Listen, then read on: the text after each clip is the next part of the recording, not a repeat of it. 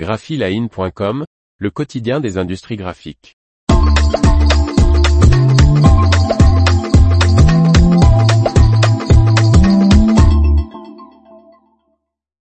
Un format de livre qui a finalement mis dans sa poche les éditeurs. Par Martine Lauré. Libri portatile, livre de colportage, ouvrage pour les voyageurs puis livre de poche, ce petit format est devenu populaire grâce à la collection Le Livre de Poche. Si populaire et pratique que l'on pourrait oublier qu'il a dû un jour être inventé, le livre de poche a une histoire bien singulière. Découvrons comment est né ce petit format. La légende attribue l'idée du livre de poche au secrétaire de la librairie Hachette, Henri Philippaki, en 1953, qui aurait observé un soldat américain couper un livre en deux pour le glisser dans les poches de son treillis. La paternité de la marque livre de poche lui revient sans aucun doute, mais pour le reste il faut remonter très très loin et pousser la porte de l'imprimerie Aldine à Venise au XVe siècle. Aldo Manusio, son fondateur, désirant rendre accessibles les grands classiques grecs et latins, imprima des libris portatiles, ouvrages beaucoup moins grands que les livres médiévaux. L'ancêtre du format poche était né. Au début des années 1600 de petites brochures de littérature bon marché apparaissent sous les presses troyennes des frères Oudot. Ces livres de petit format et à l'impression de piètre qualité sont rapidement diffusés grâce au colporteur et connus sous le nom de Bibliothèque Bleue.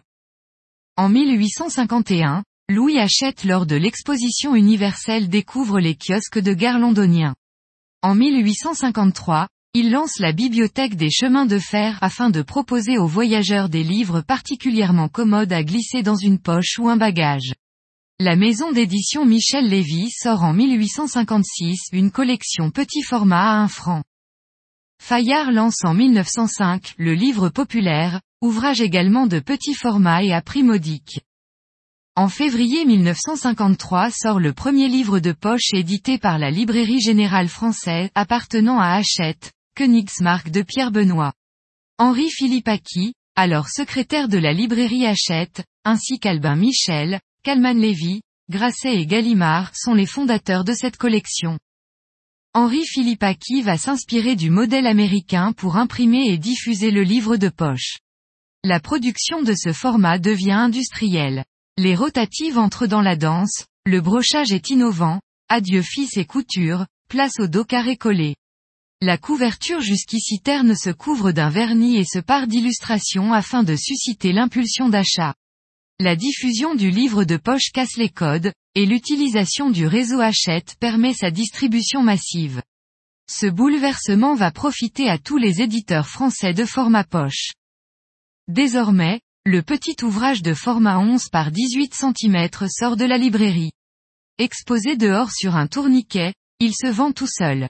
À l'intérieur des librairies, des rayons lui sont consacrés. Il s'installe dans les gares et plus tard dans les supermarchés et hypermarchés alors en plein développement. L'information vous a plu? N'oubliez pas de laisser 5 étoiles sur votre logiciel de podcast.